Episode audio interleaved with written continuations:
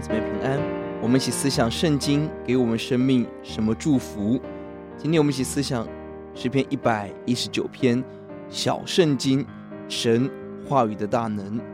这是一篇伟大的诗篇，把神话语的价值、功能、祝福深刻描绘出来。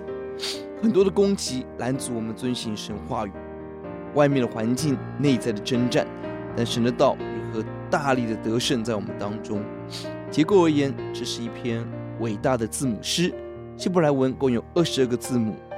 本篇每八节一个单元，这八节的每一句话都用同一个字母作为开始，并且是按照希伯来文的字母依序写出来的，因此清楚是每八节一个段落。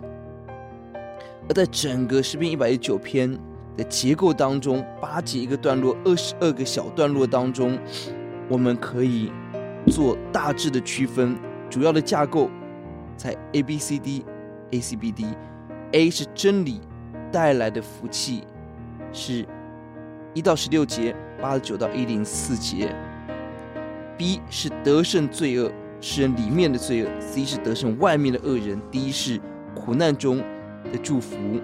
我们看 A 的部分，这边都是讲到正面的经文，包含一到二节。遵行神话语带来的福气。第六节不羞愧，第八节不被神丢弃，圣洁。第九节十一节不得罪神，带给我们喜乐。十九节而强调我们如何全人来认识传扬。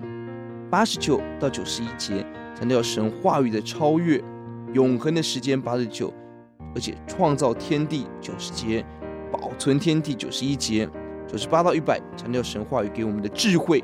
超过一切的仇敌、师傅跟老年人。B 的部分胜过罪恶，比较强调是人里面的罪恶。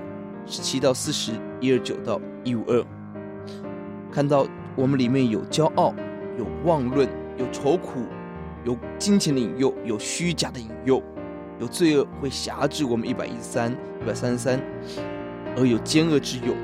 C 的部分是胜过外在的敌人。包含羞辱我的君王、恶人的锁链，心怀恶意的地上的恶人。而低的部分是苦难，但苦难背后带给我们大的祝福。六十五到八十八，一五三到七一七六，苦难的价值。第七十一节是本章的关键。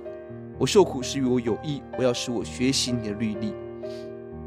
结构而言，让我们看到我们会遭遇苦难、引诱、恶人的攻击，而这一切都在神的大手中。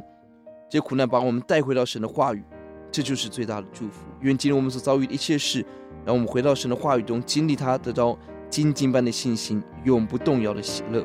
我们来祷告，主，愿你的话语吸引我们，让我们跟随你。外面有征战，里面有引诱，主要，但让我们相信所说的一切苦，使我们回到你的真理中，得享您的丰盛。谢谢主，祷告奉主的名。